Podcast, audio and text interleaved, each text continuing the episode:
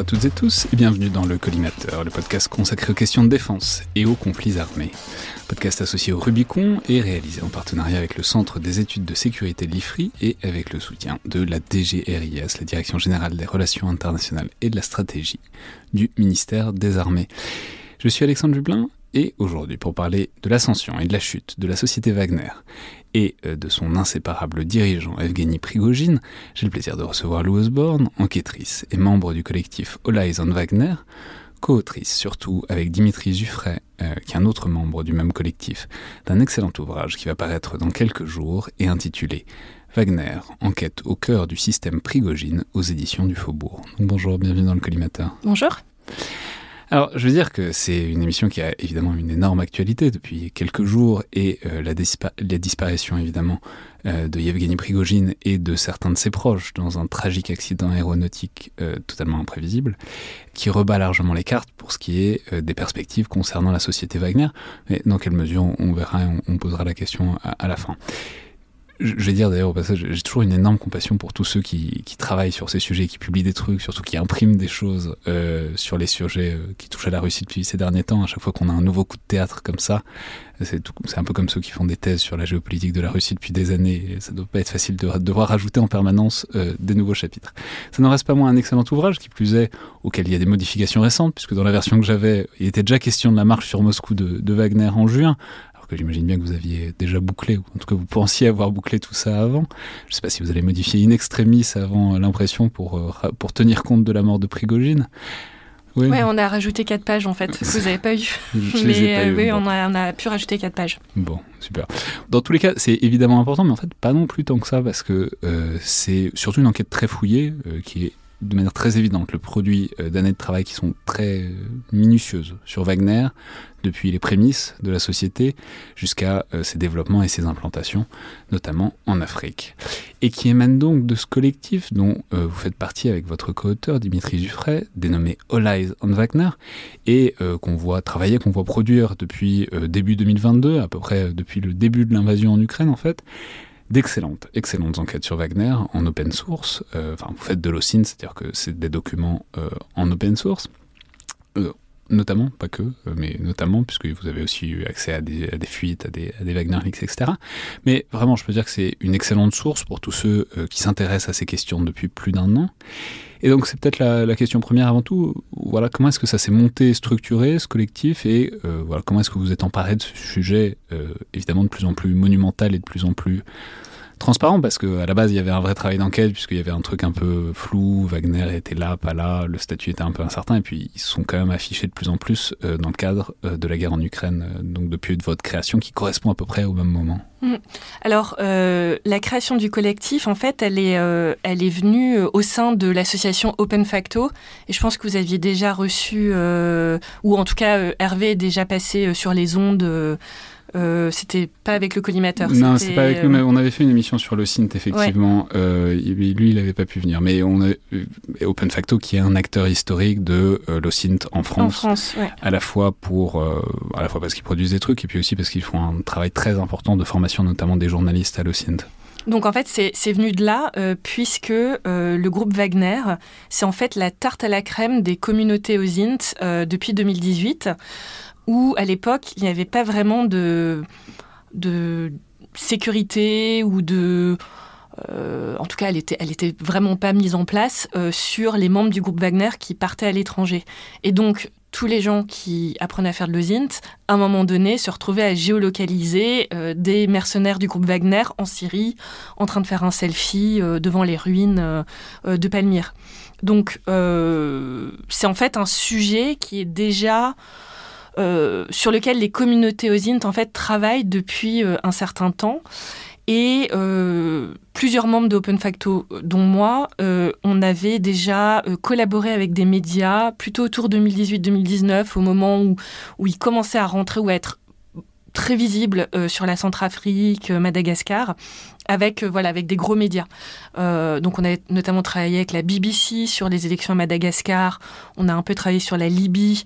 Euh, et donc du coup, via ça, en fait, on avait accumulé déjà pas mal de documents assez exclusifs. Par exemple, on avait 52 passeports des premiers mercenaires qui sont rentrés en Centrafrique.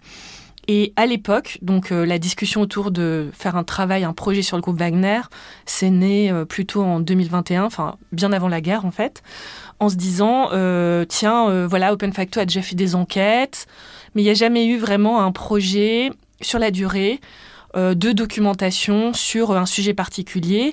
Et quand on regardait tout ce qui était traité euh, et ce qui intéressait aussi les membres, parce que ça part de là à la base, c'était vraiment le groupe Wagner qui revenait en plus dans l'espace médiatique français assez fort parce que depuis, euh, je pense, de, fin 2021, depuis leur entrée au Mali, en fait, il y a quand même beaucoup de médiatisation sur le sujet.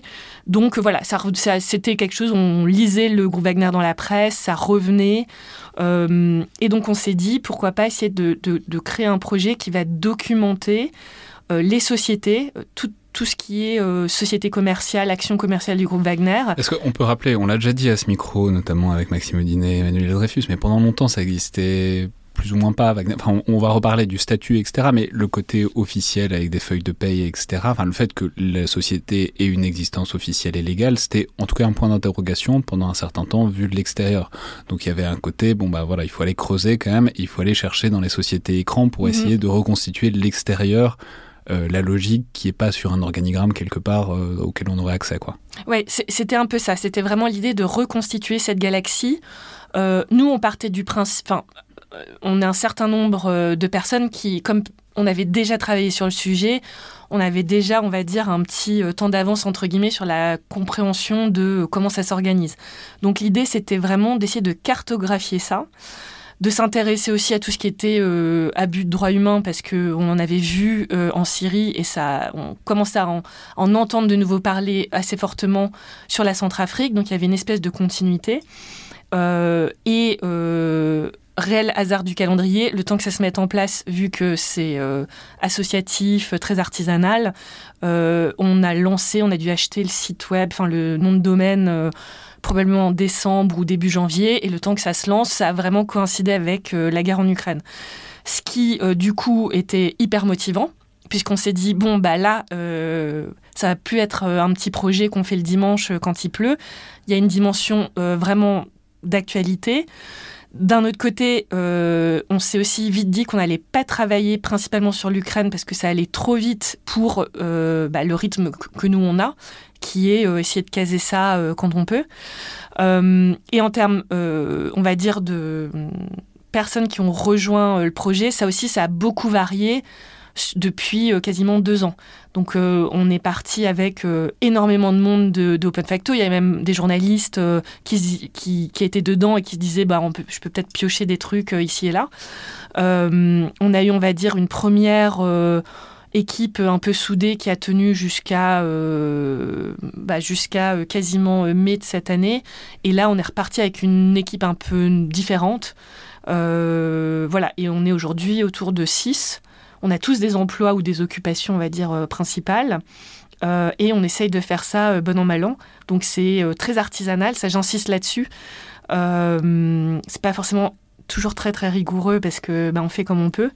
mais voilà, mais je pense que ce qui a été assez intéressant et ce qui est aussi notre force aujourd'hui dans le paysage de l'enquête sur le sujet, c'est qu'en fait, on tient le rythme quand même d'une manière ou d'une autre depuis, euh, depuis un certain temps. Ouais, je suis pas tout à fait d'accord avec ça. Le bouquin est très rigoureux. Enfin, en tout cas, tout est sourcé, tout est documenté. Et surtout, c'est un travail de collection. C'est-à-dire, c'est un peu le problème quand on parle de Wagner, c'est qu'on en a entendu parler par vagues successives, mais en même temps comme un objet un peu insaisissable. Et ça, le bouquin a le mérite de tout reprendre depuis le début et de documenter depuis le début et euh, ce qui était un peu allusif de vraiment le creuser et euh, le sourcer parce que euh, tout ça est en fait sourçable mais il faut prendre le temps de faire littéralement l'histoire de Wagner et c'est ce que vous faites très bien dans ce bouquin. Alors justement l'histoire elle commence en tout cas c'est un des premiers points d'entrée c'est évidemment Evgeny Prigogine même s'il faut se méfier de la personnalisation à outrance parce que le système Wagner est plus large il y a d'autres logiques que sa personne on va le voir mais en même temps Prigogine c'est évidemment le point focal de tout ça, puisque toute cette galaxie, elle tournait notamment autour de lui, autour de sa personne, même s'il n'y avait pas forcément de lien organique entre ces différentes sociétés, le lien, il était quand même par lui, par, son, par cet individu. Et puis par ailleurs, Prigogine, en fait, c'est un sujet vraiment très intéressant en soi, c'est-à-dire il y a les clichés qu'on entend, c'est un voyou qui détroussait les vieilles dames, c'est un restaurateur, c'est un vendeur de hot dog, etc. autant de choses qui sont parfaitement vraies. Euh, et en même temps, c'est plus compliqué que ça. Et ce que je trouve fascinant, c'est que sa progression, c'est vraiment un révélateur assez étonnant des évolutions économiques et politiques de la Russie depuis, depuis 40 ans. Donc voilà, reprenons la, chose depuis le début, au-delà des clichés et des formules en porte-pièce. Qui est Prigogine et d'où est-ce qu'il vient? Alors, avant de parler de Prigogine, je suis désolée, euh, je voudrais euh, indiquer quelque chose qui me semble assez important. Euh, l'idée de notre projet Horizon Wagner, mais qui est aussi le message qu'on essaye de faire passer dans le livre, euh, c'est vraiment l'idée que c'est pas très juste de parler de groupe Wagner, ce serait peut-être plus intéressant de parler de concept euh, Wagner, euh, et que finalement Prigogine en est l'implémenteur, je ne sais pas si c'est très français, d'une version qui, elle, a marché en fait. ça, je pense que c'est assez important. Euh, au sortir de la guerre euh, Tchétchénie. Mais on, y euh, reviendra parce qu'effectivement, il y a une fonction de Wagner dans la Russie contemporaine. S'il y a une raison pour laquelle ça a réussi à s'implanter et ça a marché, c'est que ça remplissait effectivement des fonctions par rapport à l'État russe. Mais simplement, reprenons, si on essaie de le faire de manière un peu chronologique, donc ce Prigogine, quand est-ce qu'on, qu'est-ce qu'on sait de lui quand on le voit apparaître? Alors, Prigogine, ce qui est assez intéressant, Yevgeny, Yevgeny Prigogine, c'est quelque part, c'est je vais pas dire que c'est un espèce de stéréotype euh, de la Russie euh, telle qu'elle s'est développée depuis la chute de l'URSS, mais euh, ça pourrait être un personnage de film pour expliquer ce qu'est ce qu'était la Russie et ce qu'elle est devenue. c'est quelqu'un qui a qui a donc qui est plutôt né dans la, la, région de Leningrad, voilà, qui a gravité dans cette région-là, Saint-Pétersbourg.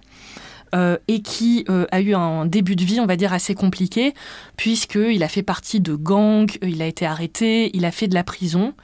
Ça, c'est arrivé quand même à pas mal de monde euh, à cette époque-là. Et dès les années 90, il en sort, il essaye de se former, il essaye voilà, de passer des diplômes, ça fonctionne pas très bien, mais très rapidement, lui commence à monter des business. Et ça, je pense que c'est l'élément le plus important, c'est quelque part, il a une espèce de fibre entrepreneuriale euh, et euh, d'appétence à prendre des risques euh, qui vont par la suite être, je pense, assez décisifs dans la réussite du groupe Wagner. Donc, il s'associe à plusieurs partenaires et il commence à se lancer vraiment dans tout ce qui est business de la restauration. il lance aussi une partie sur les casinos. Donc, évidemment, casinos, crime organisé, mais aussi rencontres euh, de personnes assez importantes dans, euh, dire, l'intelligentsia euh, locale. et dès les années 95, il se sépare de ses partenaires et il commence à monter son propre business qui est Concorde. Euh, et Concorde, ce qui est assez intéressant, c'est que ça a finalement. Euh, Juste, ce qu'on peut dire, c'est qu'effectivement, il rencontre donc le crime organisé. Il rencontre aussi, c'est lui qui a certains des premiers restos de luxe de Saint-Pétersbourg. Tout à fait. Il rencontre aussi euh, Vladimir Poutine à ce moment-là. Voilà, enfin, voilà. on peut le rappeler, Vladimir Poutine, c'est la bande de, de Sobchak, euh, à l'époque, qui est donc le maire de Saint-Pétersbourg, où beaucoup du cercle proche de Poutine se forme à ce moment-là.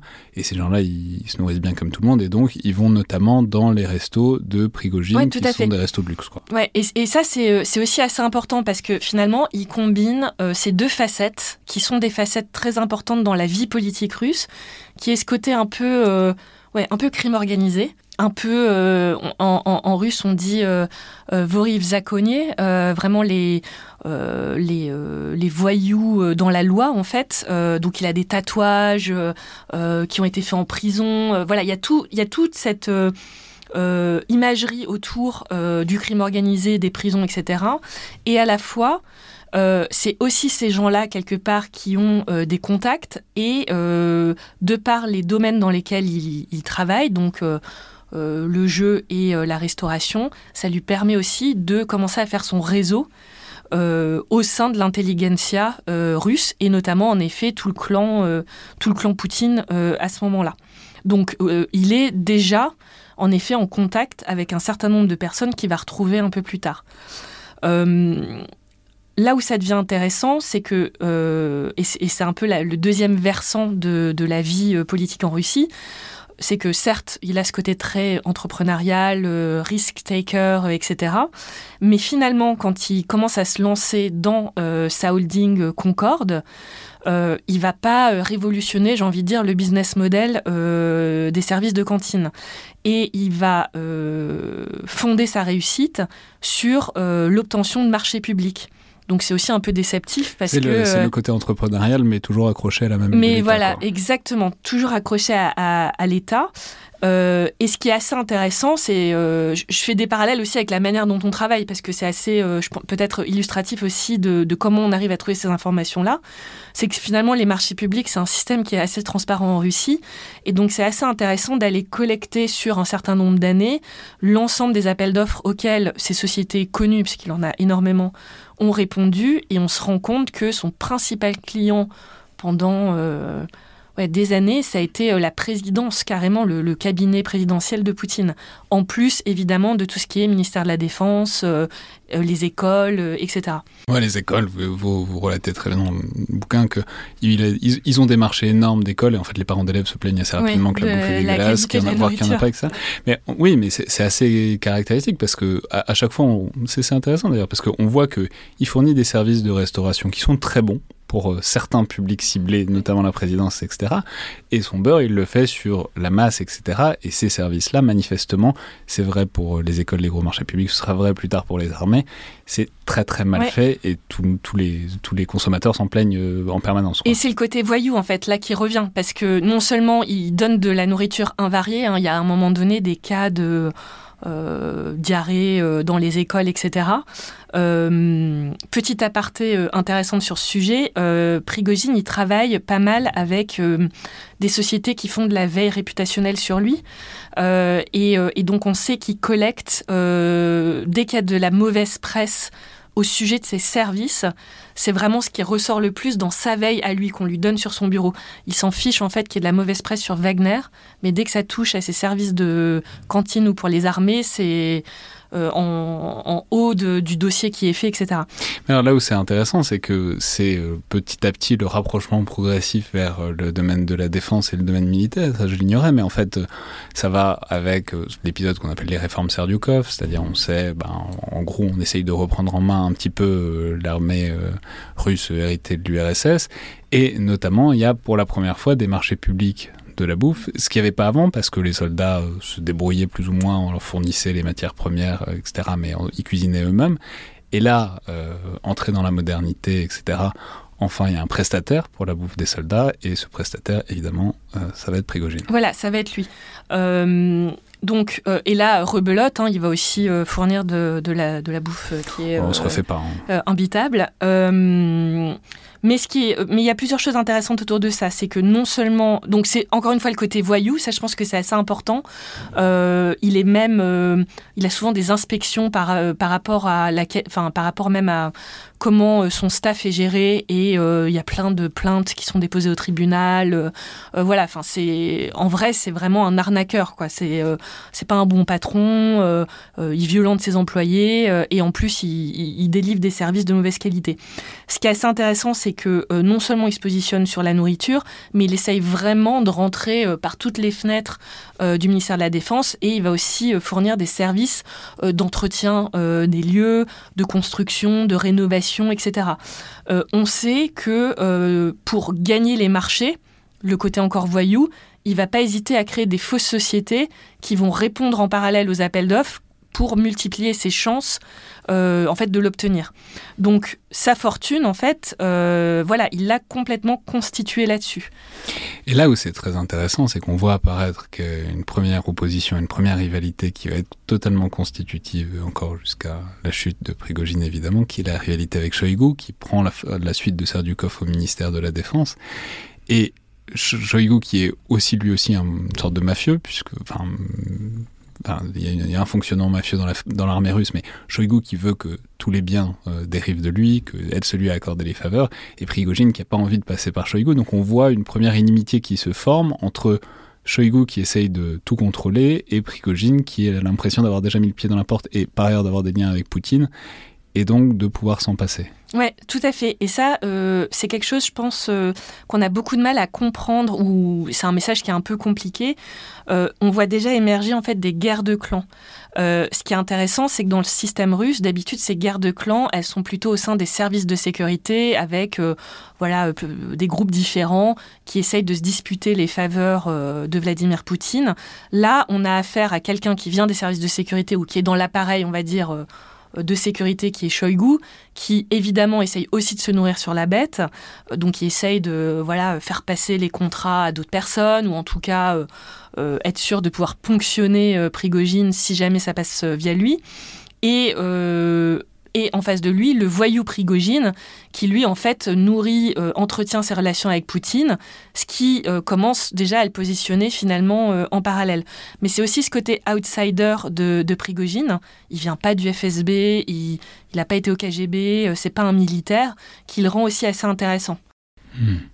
Alors, c'est peut-être le moment de dire, donc on va arriver progressivement vers euh, Wagner euh, dans ces années-là, en fait, parce que là, les frontières du COP, c'est 2010-2012, et ensuite on, arrive vraiment vers l'émergence de Wagner, mais justement, il faut peut-être l'inscrire euh, dans une séquence, Wagner, il y a des précédents à Wagner, enfin, c'est un peu ce que vous disiez tout à l'heure, c'est la version qui a marché, mais il y a eu d'autres versions avant qui s'appelaient Antiterror, qui s'appelaient Moran, qui s'appelaient le Savonic Corps. Donc dites-nous peut-être, voilà, parce que c'est intéressant. On peut le préciser maintenant, c'est complètement interdit en Russie. Euh, à cette époque-là, les sociétés militaires privées. Et pourtant, il y en a. Et pourtant, elles fonctionnent, mais elles ne vont pas toutes fonctionner aussi bien que euh, Wagner euh, à partir de 2014. Ouais.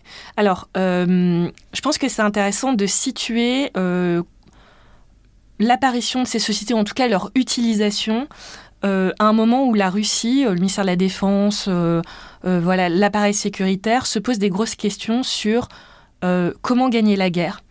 Euh, ils, ont, ils ont eu des guerres assez traditionnelles qui n'ont pas été très glorieuses en Tchétchénie. Il y a eu la Géorgie qui n'a pas été très glorieux non plus. ils ont beaucoup observé ce qui s'était fait en Irak avec les États-Unis. Ils commencent à observer ce qui se passe en Libye, etc. Et il y a beaucoup de réflexions euh, doctrinales à ce moment-là qui, euh, qui se mettent en place. Il y a beaucoup de gens qui travaillent. Je peux mentionner que c'est, euh, je peux renvoyer à tout l'épisode qu'on a fait avec Dimitri Minik sur son travail sur la pensée stratégique russe et autour du contournement de la lutte armée et le fait qu'il y a toute une théorie de contournement, de passer par autre chose, que ce soit la guerre de l'information, que ce soit les forces spéciales aussi, etc. En tout cas, il y a l'idée que à cette époque-là, qui arrive à maturité vraiment à cette époque-là, que c'est pas forcément par la puissance euh, traditionnelle conventionnelle qu'on emporte les guerres de ce moment-là. C'est ça, et ça c'est vraiment fondamental pour eux. Euh, en tout cas, nous, on a retenu, euh, on va dire deux éléments. Le premier, c'est leur réflexion qu'ils tiennent sur la nécessité de maîtriser l'information et la guerre de l'information. Et, à l'époque, ils font travailler des gens là-dessus. Et ce qui en ressort, c'est que les États-Unis sont en pleine, euh, en plein contrôle de cette guerre de l'information. Et vraiment, ils disent voilà, eux, ils sont notre ennemi juré, traditionnel, historique, maîtrisent complètement ce segment-là. Euh, et il faut que nous, on arrive à maturité là-dessus. Et ça, je pense que c'est très important comme point. Le deuxième point, c'est ils se disent que la, guerre, en effet, qu'est-ce qui fonctionne? C'est euh, tout ce qui est autour des petites unités agiles, mobiles, type force spéciale. Euh, ils vont rencontrer, ils vont faire venir en Russie des, des, sociétés militaires privées sud-africaines. On peut mentionner, c'est Ben Barlow et donc Executive Atom. Je, je, le mentionne parce qu'on avait fait un épisode là-dessus avec notamment Arch. Enfin bon, bref, on avait fait un épisode là-dessus qui est vraiment le, le grand le grand père des sociétés militaires privées post euh, chute, du, du euh, post guerre froide en Afrique du Sud et après il y, en a d'autres. Mais, euh, mais voilà, mais donc mais Ben Barlow vient à Moscou, rencontre Poutine, etc. Il vient, il vient donner la recette. voilà, les briefs sur qu'est-ce que c'est, c'est quoi notre expérience, comment ça fonctionne, les, les, bons tuyaux, j'ai envie de dire. Et ça, c'est assez intéressant parce qu'on voit qu'en fait, il y a une vraie réflexion. ce que je veux dire par là, c'est que tout n'arrive pas par hasard, parce que souvent on le présente comme ça, mais non. Il y a une vraie réflexion en fait qui est entamée. Et donc, euh, en Russie à l'époque, et c'est toujours le, cas a priori aujourd'hui, les sociétés militaires privées en tant que telles n'ont euh, légalement aucune, ne peuvent pas exister. Donc on a quand même des sociétés de sécurité hein, qui s'appellent Ohana, euh, et, donc il y a un certain nombre de, d'organisations qui existent. on a qui agissent, il y, en a qui agissent même à l'étranger, comme par exemple à RSB Group, qui, qui va faire des actions de déminage, etc., qui va être présent en Libye, qui va faire de l'anti-piraterie, mais qui sont russes.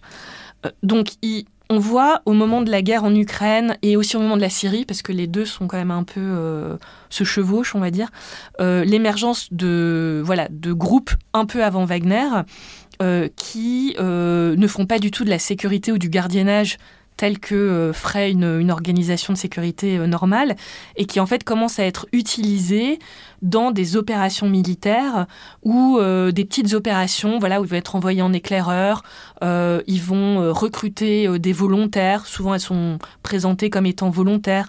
Moran va aller, les Slavonic Corps, pardon, vont aller beaucoup plus loin, ils vont s'enregistrer à l'étranger, ils vont commencer à agir en Syrie. Et ce qui est assez intéressant, c'est que là, on, alors, c'est évidemment compliqué à documenter cette, cette phase-là, mais euh, il y a vraiment une... Euh, c'est compliqué à documenter parce qu'ils avaient moins d'empreintes numériques. Ils avaient moins d'empreintes euh, numériques, il y, avait, il y avait moins de traces papier, il y avait aussi moins d'étendue d'activité parce que souvent on travaille sur une activité, ça nous permet en fait de comprendre l'autre. et ce qui est assez intéressant, c'est qu'on voit notamment en Syrie où ils commencent à agir vraiment collés à ce que le Kremlin peut faire en termes d'opérations militaires. Donc clairement, il y a la question de euh, ces organisations volontaires euh, euh, qui recrutent sur le patriotisme pour aller combattre en Ukraine ou pour aller combattre, faire de l'anti-Daesh en Syrie. quelle est la part volontaire et quelle est la part en fait pilotée voilà, par le Kremlin à l'époque, euh, on a un autre acteur étatique qui euh, fait aussi des actions assez intéressantes, c'est le GRU, euh, et qui notamment... Donc le GRU, c'est les renseignements. Les renseignements militaires. russes, et qui notamment monte des structures qui sont, je trouve, assez marrantes maintenant rétrospectivement à regarder, comme Anna News, qui est en fait un espèce de, de front de médias qui leur permet de diffuser euh, certains types de messages euh, sur une certaine zone géographique. Et donc tout ce petit monde cohabite tente, fait des choses. et comme d'habitude en Russie, quand on a décidé que ça devait se terminer, eh ben, on arrête les gens pour des motifs variés, comme notamment, ben, c'est interdit d'avoir des PMC, des, des, sociétés militaires privées en Russie. Donc c'est comme ça que certaines vont, vont tomber à ce moment-là. Alors oui, parce que euh, il profitait de pas d'un pas d'une faille d'ailleurs du système, pas d'un pas mais simplement du fait qu'on regardait pas, on s'est pas acharné à les combattre pendant quelques temps, mais en fait le jour où on a envie, enfin où le pouvoir russe a eu envie, ils l'ont fait assez facilement. C'est intéressant parce que ça, ça, ça recoupe le parcours d'un autre personnage dont il faut parler maintenant, qui est l'autre grande figure euh, tutélaire de Wagner. Et en même temps, quand on dit ça, on est peut-être aussi un peu pris dans la propagande, parce mhm. que c'est exactement l'image que Wagner voulait donner d'elle-même, mais c'est Dimitri Oudkin qui est euh, décédé euh, aussi dans ce tragique euh, incident aéronautique d'il y a quelques jours, mais qui, est, qui était dans le Slavonic Corps, qui a combattu en Syrie, qui est un ancien pilote, un ancien colonel des, services de renseignement, et qui va donner à certains égards, en tout cas l'image de Wagner, alors, vers l'extérieur, c'est une question, mais en tout cas vers les recrues, en tout cas, c'est, il va donner là de ce que veut être Wagner euh, par rapport au reste en Russie en tout cas. Ouais, alors c'est totalement ça. Je pense que euh, on va dire la, la, part de réalité, c'est que c'est sûrement euh, bah, quelqu'un qui, euh, qui gravitait dans, euh, dans ces, ces, sphères un peu de contracteurs de sécurité et qui en effet avait l'expérience via Slavonic Corp. Donc il faisait partie, on va dire, de la V1 du concept Wagner et qui ensuite a été récupéré pour monter vraiment la partie militaire, la partie sécurité de ce qu'on connaît comme le groupe Wagner. Vous rappeler, enfin tout le monde l'a vu, c'est le grand show avec des tatouages nazis. C'est ça, tout à fait, avec des, avec des tatouages nazis. D'ailleurs, euh, Wagner, c'est euh, son call sign, hein, c'est son, son nom, euh, nom de guerre. de par ses position politique et idéologique.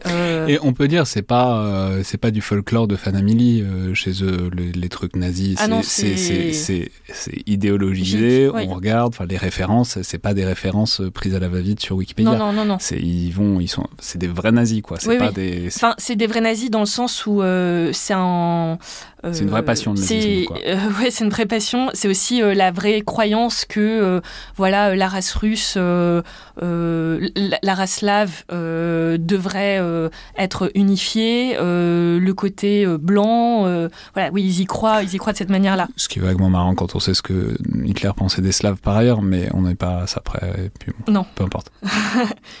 donc. Je pense que ce qui est important, parce qu'il faut aussi parfois un peu démystifier le groupe, et donc ce type-là, clairement, il gravitait euh, dans tout ce qui était euh, voilà euh, contracteur qui travaille sur la sécurité et qu'on a fait, qu'on a ramené de par son expérience via le Slavonic Corp pour faire, on va dire, la V2 du concept Wagner.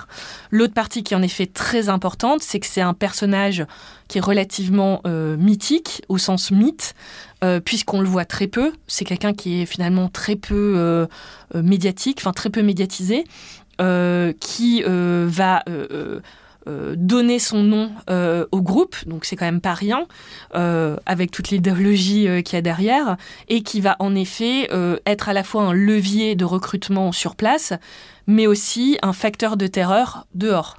Ça, c'est aussi, je pense, important à dire. Il faut préciser, on peut.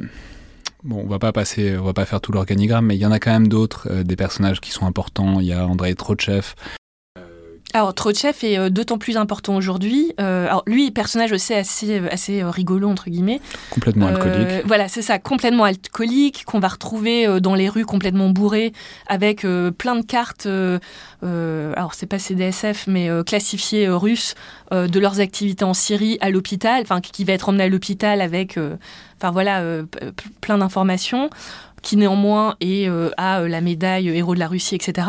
Et c'est un héros de la Tchétchénie. Voilà et qui aujourd'hui aurait quitté le groupe Wagner avant euh, le fameux crash pour rejoindre la direction euh, d'autres euh, sociétés militaires privées. donc, quelque part aussi un peu un traître. Ouais. Et un dernier qu'il faut peut-être mentionner parce que c'est une figure iconique au sein de Wagner, c'est Alexandre Kuznetsov. Ratibor. Ratibor de son, de, son, petit nom, qui est vraiment le héros je, mets, je vais mettre des gros guillemets, euh, mais de la prise de Palmyre, de, des batailles sur le front ukrainien depuis 2022 aussi. Enfin, c'est vraiment euh, ancien force spéciale, etc., etc. Mais c'est vraiment, euh, c'est un peu l'image guerrière. Voilà, c'est surtout ça en fait.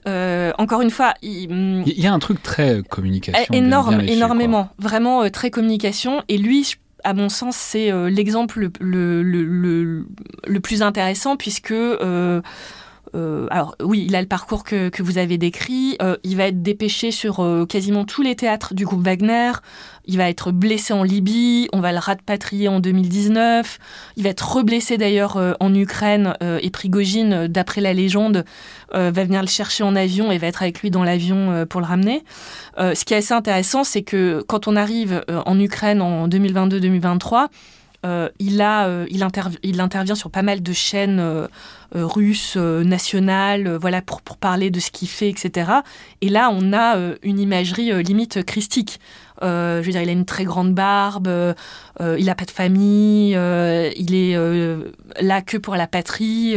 donc, ils ont complètement léché, en effet, son image. Et ça, ça, c'est vraiment un, point très important dans le concept Wagner, c'est qu'il y a toute une partie de communication qui sert à la fois les audiences russes, on veut recruter, euh, on veut séduire, euh, on veut rallier à la cause, et il y a à la fois toute une partie qui sert à terroriser euh, les audiences internationales en démontrant une force, une capacité d'être partout qui effraie.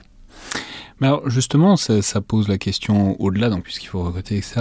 Euh, on peut peut-être dire un mot de qui sont ces gens qui sont dans Wagner. Alors, c'est compliqué, il y a un avant et après l'Ukraine, évidemment, parce qu'on reparlera, mais il y a le moment où ils commencent à recruter en tôle, et, là, ça change un peu, euh, quand même. Mais en tout cas, jusque-là, c'était quoi l'identité de Wagner? C'était qui était dans Wagner? Est-ce que c'était des anciens militaires? Est-ce que ça recrutait plus large? Et qu'est-ce que les gens allaient y chercher? Parce que enfin, c'était pas une force dérisoire, quoi. Ils avaient du monde réellement. Et donc, euh, d'où est-ce qu'ils venaient euh, toutes ces, toutes ces, enfin, tous ces militaires, euh, tous ces paramilitaires Alors, déjà, le groupe Wagner, c'est quoi? Le groupe Wagner, ça repose principalement sur la structure Concorde. Donc, c'est beaucoup de civils. Euh, certains d'entre eux, notamment. Euh, c'était la boîte de. C'était la boîte de Prigogine, avec qui vendait, euh, par laquelle ils vendaient de la bouffe à Exactement. Et donc, on en retrouve un aujourd'hui dans l'avion qui est Valéry Tchekalov, qui est un pur produit de, de la holding Concorde et qui, néanmoins, a joué le rôle de logisticien via toutes les structures juridiques de Concorde pour Prigogine. Donc ça, c'est un point aussi important. Il y a beaucoup de civils. Euh, sur la partie sécurité, on a eu euh, accès à euh, des documents assez importants qui montrent en fait l'ordre de bataille du groupe Wagner. jusqu'à juillet 2021, donc c'est quand même relativement récent plus ou moins. et donc on a, alors j'ai plus le chiffre exact en tête, mais environ 8000 personnes euh, et ces 8000 personnes, c'est principalement des gens qui viennent des armées russes. On a beaucoup de, on a beaucoup d'ex-GRU euh, dedans, mais euh, c'est principalement des militaires à ce moment-là. On a aussi euh, des recrues qui viennent de l'étranger. Alors, je ne sais pas trop euh, comment on peut en parler sur le collimateur, mais euh, on a aussi des gens qui viennent de la Légion étrangère française. On peut en parler très facilement parce qu'ils sont très publics et on sait qui c'est, il y a leurs identités, il n'y a, pas, enfin, a aucun problème par rapport à ça. Donc il y, a des anciens légionnaires. Voilà, il y a des, des, anciens légionnaires notamment qui, qui, ont été recrutés, voilà, notamment comme Père Filef, qui est celui qui gère la Centrafrique. Euh, voilà, donc on va dire que jusqu'à la guerre en Ukraine, la composition euh, euh, vraiment militaire, c'est des anciens de la sécurité. C'est des gens qui généralement sont recrutés, d'ailleurs via un process de recrutement qui est assez costaud. On vérifie leur sécurité, on attend d'eux qu'il y ait un casier quasiment vierge, qu'ils n'aient pas de maladie, on leur demande de l'expérience. Dès qu'on bascule sur la partie Ukraine, en 2022, les choses changent un peu, puisqu'ils vont recruter pas mal de chair à canon, euh, et notamment les prisonniers. Donc on va rajouter euh, environ euh, plus de 20 000 personnes qui, en fait, eux, n'ont quasiment pas d'expérience. Alors, juste avant d'arriver ça à l'Ukraine, on pourrait déjà parler de la Première Guerre en Ukraine, mais juste sur le fonctionnement de Wagner, il faut peut-être dire un mot de la fonction que ça a pour euh, l'État russe, parce que, bon, je sais pas si on s'en souvient vraiment, mais il y avait... Bon, ça trompait pas forcément grand monde, mais en tout cas, il y avait une volonté d'être très nébuleux, il y avait des dénégations de Poutine sur le fait qu'on n'a rien à voir avec ces gens-là, c'est une société privée, d'ailleurs existe-t-elle vraiment, c'est une question, etc., etc., euh, que font ces gens, etc. Donc, mais là où c'est très intéressant, c'est que c'est un point central de votre propos, du propos du livre, c'est que euh, Wagner sert à ça jusqu'à l'Ukraine pour l'État russe, c'est ce qu'on appelle la plausible deniability, le, déni plausible. C'est une manière de faire des choses sans les faire. Quoi. Tout à fait. Euh, et ça, pareil, c'est un message qui, à mon sens, est très important parce que ça préfigure aussi la suite, euh, je pense. C'est que le, le, groupe Wagner, c'est vraiment l'idée de mettre un écran entre l'État russe et le reste du monde et de pouvoir être là où il ne devrait pas être. Et euh, quand ça ne va pas, être capable de dire, mais non, regardez, euh, Yevgeny Prigogine, c'est même pas quelqu'un qui vient du KGB. Aucun lien avec l'appareil euh, sécuritaire de l'État. Et c'est là où c'est en fait très intelligent et très intéressant. c'est vraiment cette idée jusque à l'été 2022 où il a reconnu être le chef du groupe Wagner. Jusqu'à ce moment-là, il n'y avait pas de lien, euh, en tout cas les liens avec Prigogine étaient toujours niés. Il attaquait même les gens en justice euh, dès que c'était écrit qu'il avait un lien euh, avec le groupe Wagner. Notamment, on peut dire qu'il a attaqué comme ça le fondateur de Bellingcat. Tout à fait. Euh, Bellingcat, qui est évidemment un acteur très important de l'OSINT, mais c'est Eliat Higgins qui, qui s'est fait attaquer en justice par Prigogine. Enfin bon, vu, d'aujourd'hui, c'est très comique, mais à l'époque, ça l'était moins. Quoi. Ouais, et c'était vraiment même pris très au sérieux par les, voilà, par les, les journaux, les médias, où il y avait une vraie réflexion sur la légalité de l'article et les risques liés à ça. donc c'est vraiment cette idée de plausible deniability pour l'État russe. Et euh, ça va même plus loin puisqu'on a choisi quelqu'un qui en fait n'a rien à voir avec l'État russe, le voyou restaurateur euh, Prigogine. Donc euh, ça c'est assez intéressant parce que quelque part il y a ce côté un peu opération clandestine. en France le terme consacré c'est démarqué. donc là on est complètement démarqué Kremlin en fait. Mais là c'est oui et c'est assez c'est assez disons, consubstantiel à l'identité de Wagner, parce qu'on peut préciser, rappeler que Wagner, ça apparaît en 2013-2014 surtout, et que parce qu'ils apparaissent en Ukraine, et ils font partie des petits hommes verts Tout à fait. qui euh, prennent euh, plus ou moins la Crimée. Enfin, c'est ce que je veux dire, c'est que leur première apparition, c'est littéralement un truc démarqué au sens de gens qui sont en treillis mais pas marqués euh, Voilà, pas, pas, marqué de nation dessus et qui de toute façon, euh, d'un point de vue même feuille de salaire, n'appartiennent pas à l'État russe. C'est ça aussi qui est assez intéressant.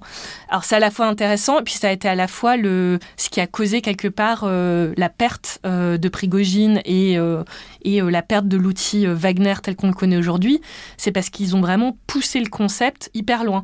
Euh, au risque qu'à un moment donné, le grand euh, chef d'orchestre Prigogine prenne un peu la grosse tête et, euh, et un peu de mal à se, à se repositionner. Donc euh, voilà, c'est assez intéressant. A lot can happen in three years, like a chatbot may be your new best friend. But what won't change? Needing health insurance. United Healthcare Tri Term Medical Plans, underwritten by Golden Rule Insurance Company, offer flexible, budget friendly coverage that lasts nearly three years in some states. Learn more at uh1.com.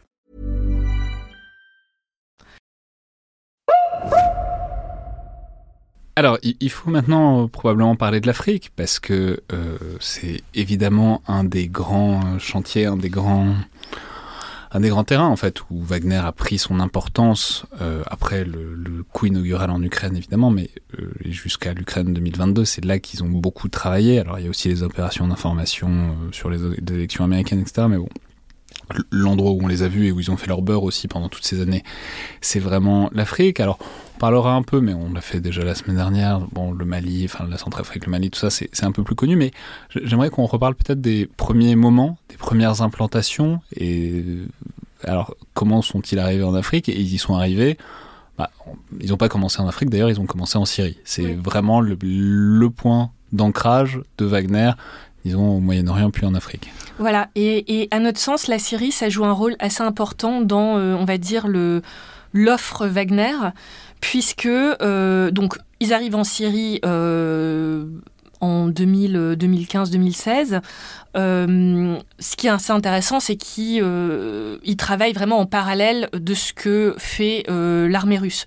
Il y a beaucoup aussi, euh, euh, ils, vont, ils vont être sur des bases communes avec l'armée russe, ils vont former des gens, former les forces syriennes ou certains petits groupes qui à un moment donné se rattachent aux forces syriennes euh, et qui du coup travaillent aussi avec l'armée russe. Euh, ils vont euh, faire transporter leur matériel par cargo russe, par bateau. ils vont aussi prendre des lignes commerciales. Mais ce qui est intéressant, c'est vraiment voilà, ils commencent la porosité en fait entre le côté on utilise tout le soutien russe et en même temps on est complètement différent. Donc, donc la Syrie, c'est assez important parce que, en gros, ce qui va en ressortir, c'est la capacité du groupe Wagner, quelque part, à soutenir un régime en place, le régime euh, de Bachar al-Assad, tout en euh, proposant euh, de combattre le terrorisme. Et donc, cette proposition un peu business, ce, business model, c'est ça qui vont ensuite aller revendre à l'ensemble des États africains avec qui ils vont travailler. C'est vraiment le côté de on est capable de venir faire la guerre chez vous, mais contrairement au bloc occidental et américain, on va pas venir faire du régime change euh, sur place. Non, non, on va maintenir votre régime en place et euh, en même temps, on va chasser euh, les éléments qui causent l'instabilité. Euh, dans votre pays. Et on peut mentionner que c'est toujours c'est le même intérêt dont on parlait il y a cinq minutes pour l'État russe, c'est que bah, c'est un écran, et puis dans le cas particulier de la Syrie, mais ce sera vrai aussi en Libye et ailleurs, c'est ça a l'immense mérite que du coup c'est des pertes qui sont pas les pertes de soldats russes. Voilà, c'est pas comptabilisé. Donc ça c'est assez intéressant parce, parce qu'il y en a des pertes de Ah oui, il y en a il y en a beaucoup. Alors c'est intéressant doublement, c'est-à-dire que ça va pas. Encore une fois, il faut, se remettre dans la psyché un peu russe qui a été traumatisée par le nombre de pertes et de vétérans euh, russes suite aux guerres de Tchétchénie. C'est un traumatisme, c'est un traumatisme politique, sociétal euh, et même au sein de l'armée. Et donc l'avantage d'avoir euh, le groupe Wagner, c'est qu'on peut envoyer des gens au carton, ils vont en envoyer pas mal, mais on n'a pas besoin de comptabiliser ces pertes-là, on n'a pas besoin d'aller voir les familles. Euh, et d'ailleurs, on va même pas leur payer de, subventions euh, post-décès, puisque c'est pas des soldats de la Russie. Donc ça a aussi un avantage politique euh, assez important, et ça a causé aussi beaucoup de soucis justement avec les familles. Il y a aussi un peu une espèce de honte que mon fils est mort en Syrie, mais c'est pas un soldat de l'armée russe qui était aussi envoyé. et je reçois rien et je suis pas reconnu tel quel. Mais d'ailleurs, c'est intéressant parce que là, il pousse le bouchon tellement loin que ça va déboucher sur un événement. Je sais pas s'il est majeur, mais en tout cas. Euh, ah, il est, je pense qu'il est quand même assez majeur. Euh, en, tout cas, enfin, c'est le, peut-être le, seul euh, affrontement direct entre Américains et, Russes, depuis longtemps. c'est des Razors en 2018. C'est des Wagnerites qui se font éclater par des Américains alors qu'ils essayent de prendre le contrôle de champs gaziers autour de, des résorts. Donc. Mais là, bah, euh, racontez-nous, mais ce qui est intéressant, c'est que pourquoi ça arrive comme ça? Bah, Ça arrive comme ça, évidemment, parce qu'ils ne sont pas officiels, etc. Donc les Américains à un moment disent bon bah on va pas prendre les précautions que c'était si c'était des soldats qu'on prendrait si c'était des soldats russes. Et c'est euh, c'est d'ailleurs assez fou même du côté américain qu'à un moment donné il n'y ait pas eu quelqu'un qui dise euh, ok mais tout le monde sait que c'est quand même quelque part lié au Kremlin. Donc en effet il les il les pilonne beaucoup de morts. Et ce qui est assez intéressant. Personne ne sait combien. Les, Russes ont dit 5, mais euh, il y en a qui ont dit 200. Enfin, bon, c'est, Oui, euh, il y avait des listes d'une centaine de personnes hein, euh, qui, qui, se sont fait tuer à ce moment-là. et ce qui est intéressant, c'est que eh ben, du côté du Kremlin, on ne dit rien. on ne reconnaît pas que c'est des pertes russes. Ça cause aussi à ce moment-là une autre friction entre Prigogine et le ministère de la Défense. Euh, puisqu'il y a quand même, euh, enfin c'est quand même ces hommes euh, qui, qui sont décédés. mais vraiment, le point qui en ressort, c'est que bah, il joue jusqu'au bout la carte du plausible deniability. Et il ne se passe rien, il n'y a pas de reconnaissance, il n'y a pas non plus du coup de réplique majeure contre les États-Unis. Mais enfin, c'est intéressant parce que, enfin, peut mentionner dans des trucs comme ça où on sait, enfin bon, les Russes et les Américains n'étaient pas exactement du même côté euh, en Syrie. Il y a plein de modalités de déconfliction pour justement éviter que ça arrive, euh, ce genre de truc, parce qu'on n'a pas envie d'avoir un incident où des soldats américains tuent des soldats russes ou vice versa. Et là, bah, on voit, il y a des raisons pour lesquelles on fonctionne comme ça et quand ça fonctionne, enfin, quand on n'a pas ces process-là, en fait, c'est ce qui se passe, quoi. Ouais, ouais. Euh, alors, il faut aussi peut-être redire euh, quel était le rôle du groupe Wagner dans cette zone-là, euh, puisque le deal qui, était passé à ce moment-là et qui était assez clair, c'est en fait un peu plus compliqué que juste des, des Wagner avec leur écusson. Euh, donc quand ils arrivent en Syrie, euh, ils arrivent via une société, ils sont payés hein, par une société qui s'appelle Yevropolis, qui est une société russe euh, et qui a une branche en Syrie. Et le deal qui est passé, c'est que en gros, on leur demande donc de sécuriser un certain nombre de périmètres et en contrepartie, ils peuvent prendre les revenus pétroliers des champs qui sont localisés dans ces endroits-là. Euh, pour les exploiter et, euh, et, en tirer, euh, et en tirer profit. Et donc c'est la société Yevropolis qui est citée dans des contrats pétroliers comme étant la gérante de ces champs. Donc ça, c'est assez intéressant puisqu'on voit le double usage de ces sociétés-là. Et donc, quand le groupe Wagner fait ça, il va pas faire ça tout seul en fait. Et donc, il va travailler avec des sociétés syriennes euh, qu'il va former. Et donc, notamment, ça va donner des groupes comme Isis Hunter, qui sont euh, du coup visuellement un peu différents de Wagner et qui vont notamment opérer dans ces endroits-là. Donc, quand en fait ils se font. Euh, tuer par voilà les partis d'en face, c'est non seulement des Russes, mais ça va être aussi en partie des, des Syriens. Donc c'est là où c'est aussi assez intéressant parce que même Wagner commence en Syrie à sous-contracter une partie en fait de ses activités.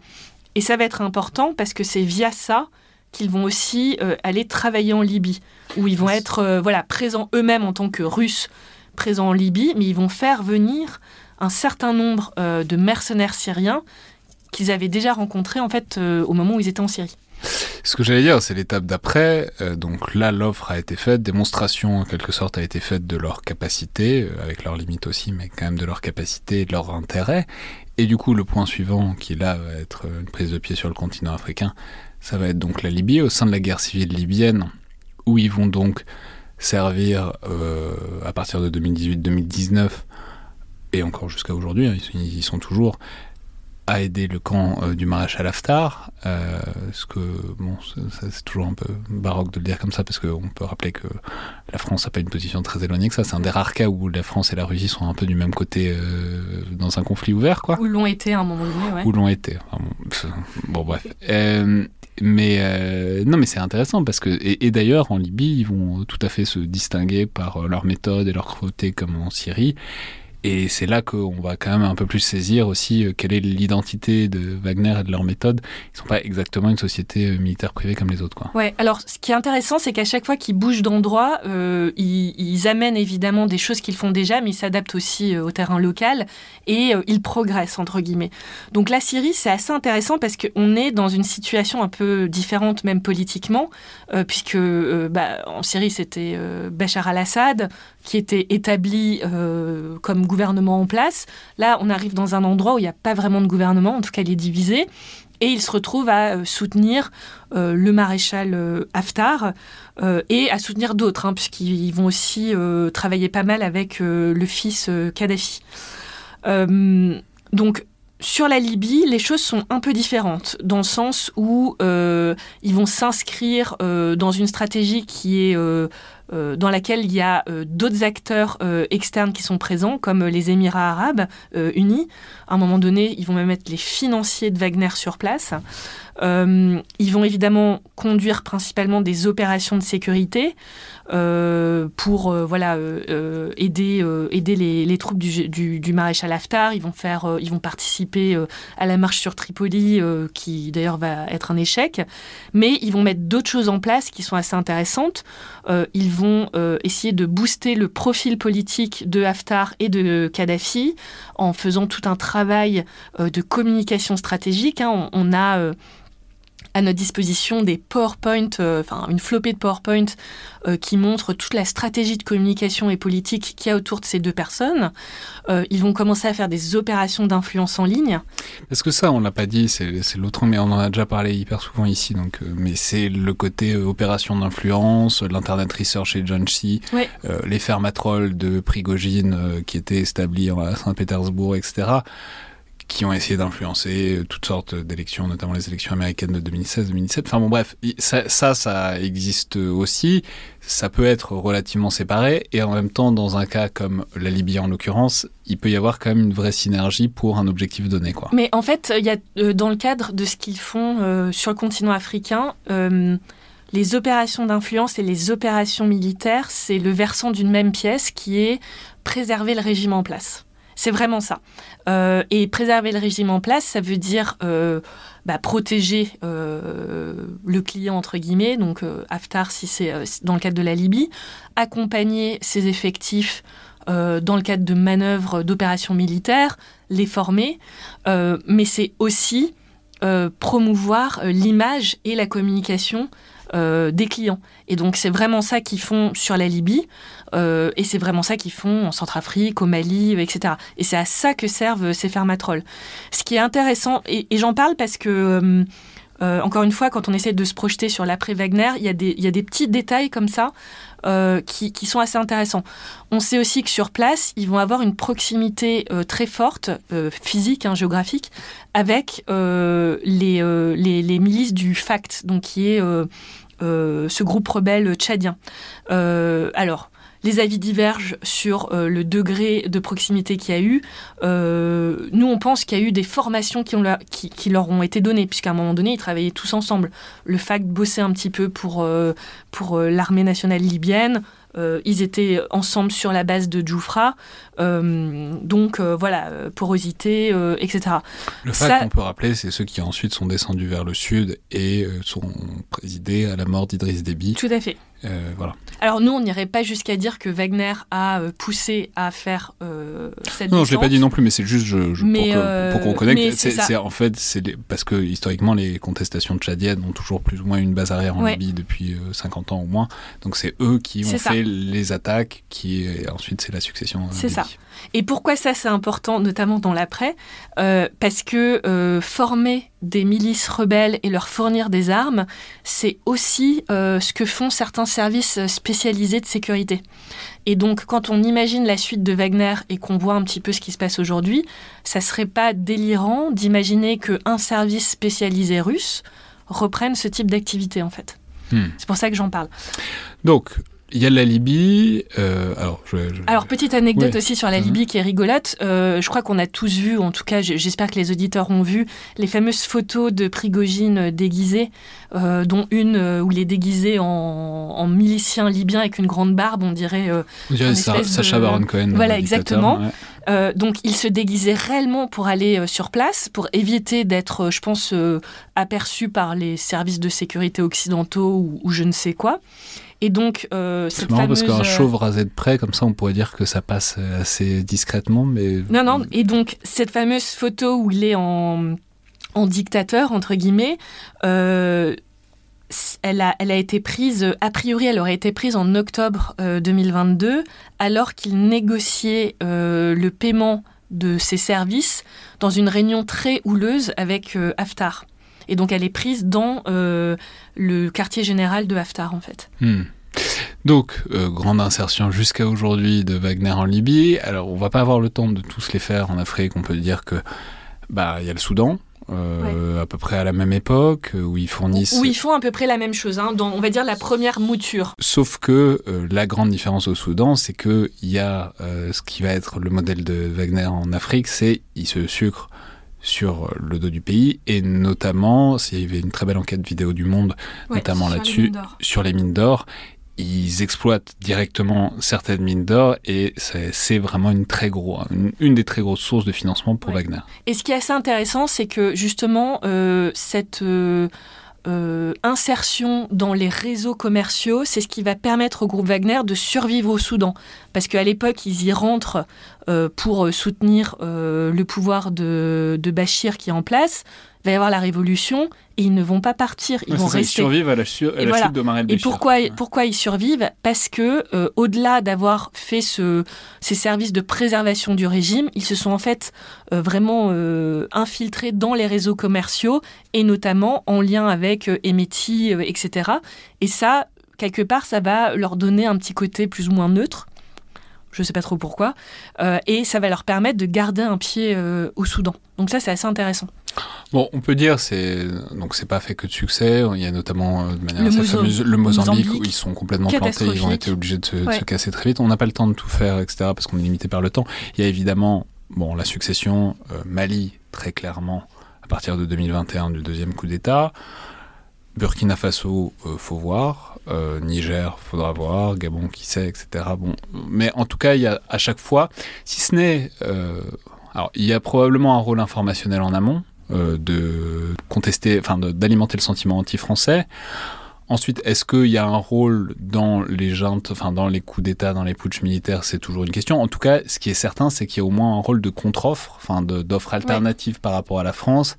Et c'est l'idée que même si ces juntes euh, coupent les ponts avec la France, et d'ailleurs on, on le disait la semaine dernière, mais euh, souvent ils ne le veulent pas, en tout cas au début, mais si elles coupent les ponts avec la France, c'est au moins ils peuvent se proposer en alternative dans des conditions très différentes et pour euh, un marché beaucoup plus euh, prédateur que ce que la France euh, offre, mais en tout cas, c'est une alternative pour ces gens quand elles veulent se maintenir au pouvoir. Mais ça, je pense que c'est euh, un point assez important parce que euh, on met euh, beaucoup d'efforts aujourd'hui depuis un an dans lutter contre le groupe Wagner et, le sentiment anti-français, voilà, tout ce qu'on raconte sur la lutte informationnelle, etc. Néanmoins, on répond pas à une question qui, à mon sens, est assez fondamentale, qui est aujourd'hui, si ces pays-là ne veulent plus, ah, qui est en fait double. La première, c'est quelle est l'alternative pour ces pays-là sur la question sécuritaire? Et en fait, il n'y a pas beaucoup d'alternatives. S'ils ne veulent plus travailler avec le bloc occidental, États-Unis compris, quelle est qui est l'alternative? Et d'ailleurs, globalement, il n'est jamais garanti que les États-Unis veuillent travailler avec eux parce que c'est une, une priorité très basse, l'Afrique, rappelons-le, pour les États-Unis. Donc, donc, en fait, il y a aussi cette réalité, c'est qu'aujourd'hui, euh, si on se met euh, un peu dans les chaussures euh, des gouvernements qui arrivent au pouvoir dans ces pays-là, s'ils, s'ils ne veulent plus travailler avec un parti, finalement, qui est capable de remplir, entre guillemets, l'offre sécuritaire? Il y a pas 36 000 alternatives aujourd'hui. Et donc c'est facile pour la Russie eh ben, d'aller frapper à la porte et de faire cette contre-offre. Rappelons que euh, répondre à l'offre sécuritaire, c'est une manière euh, très généreuse de le formuler parce que ben, le Mali est là pour le prouver. Quand Wagner passe quelque part, ça se fait... Euh, ah, dans la douleur. Ça, ouais, c'est ça. ça Et il, enfin, il n'est pas évident. Déjà, on ne peut pas dire qu'ils aient que des victoires tactiques. Et même quand ils ont des victoires tactiques, ça se fait souvent au prix de euh, telles exactions euh, que, sur le, que sur le long terme, ça, risque de pas marcher longtemps. Ah non, complètement, ça, euh, ça c'est certain. mais, mais je pense que ça pose aussi des vraies questions sur comment on aborde la, la réponse en fait au groupe Wagner, puisqu'il faut être capable finalement de se positionner autrement et de renouveler vraiment le partenariat. Et, et on voit qu'on a du mal à, formuler cette réponse. Parce que si on regarde la Centrafrique aussi, euh, même s'ils euh, sont très prédateurs, euh, etc., ils, se posent comme acteurs qui a envie de s'investir dans le pays. Et, voilà. Et aujourd'hui, on voit quand même qu'il y a un certain désinvestissement du bloc occidental ou que c'est voilà tout en bas de la priorité sur cette zone-là. Quoi. Hmm. Alors, maintenant, il faut revenir euh, à l'Ukraine. On a fait euh, le balancier, il faut, revenir. donc, avec euh, cette apparition, pas tout de suite d'ailleurs, plutôt dans un deuxième temps de l'invasion de l'Ukraine, une fois qu'il est à peu près évident que ça plante, de manière assez nette, c'est à ce moment-là qu'on voit réapparaître Wagner. Alors, voilà, dites-nous comment, sous quelle forme et pour quelle fonction. Ouais, alors, euh, le groupe Wagner ne commence pas à recruter immédiatement pour, euh, pour l'Ukraine, puisqu'ils euh, publient leurs premières offres de recrutement début mars. Donc, on est quand même encore un peu au début de la guerre. mais en fait, à la base, ils ne voulaient pas s'engager dans la guerre en Ukraine. Ça, je pense que c'est assez important à dire. eux, ils voulaient vraiment rester sur le front africain au sens large et ne pas mettre les pieds dans la guerre en Ukraine. Néanmoins, la guerre en Ukraine ne fonctionne pas et enfin, l'offensive russe ne fonctionne pas. Et donc euh, l'État russe commence à aller ponctionner un petit peu partout. Et la force euh, du groupe Wagner, et c'est ce qu'on disait un petit peu au début, c'est euh, justement la marque Wagner qu'ils ont et la capacité à activer des réseaux pour aller chercher du monde. Donc la première fonction du groupe Wagner sur la guerre en Ukraine, c'est d'aller chercher du monde. et ils vont aller vraiment chercher n'importe qui. Tant qu'il n'y ait pas de lien avec l'Occident, ils prennent euh, voilà, des gens qui n'ont pas d'expérience. Mais ça, on peut dire, c'est aussi le moment où ils sont sortis du bois, où Prigogine est sorti du bois. C'est cette fameuse vidéo où on le voit dans une tôle euh, dire à des, à des, détenus de droit commun qu'ils peuvent, euh, ils peuvent, s'ils font six mois pour Wagner, ils peuvent être libres, mais s'ils font pas les six mois, euh, on vous butera. Ouais, c'est même un petit peu avant, parce qu'en fait, on voit apparaître des cadres de Wagner euh, qui euh, arrivent en Ukraine et qui commencent à faire beaucoup de communication autour de rejoigner le groupe Wagner en Ukraine. Donc, pour nous, il y a vraiment un changement majeur sur la stratégie et je pense même, enfin j'ose même le dire maintenant, le groupe Wagner est même déjà un peu mort à ce moment-là parce qu'il quitte son côté euh, plausible deniability pour en fait s'engager complètement dans une guerre euh, qui est très euh, stampelisée, Kremlin, Russie, etc.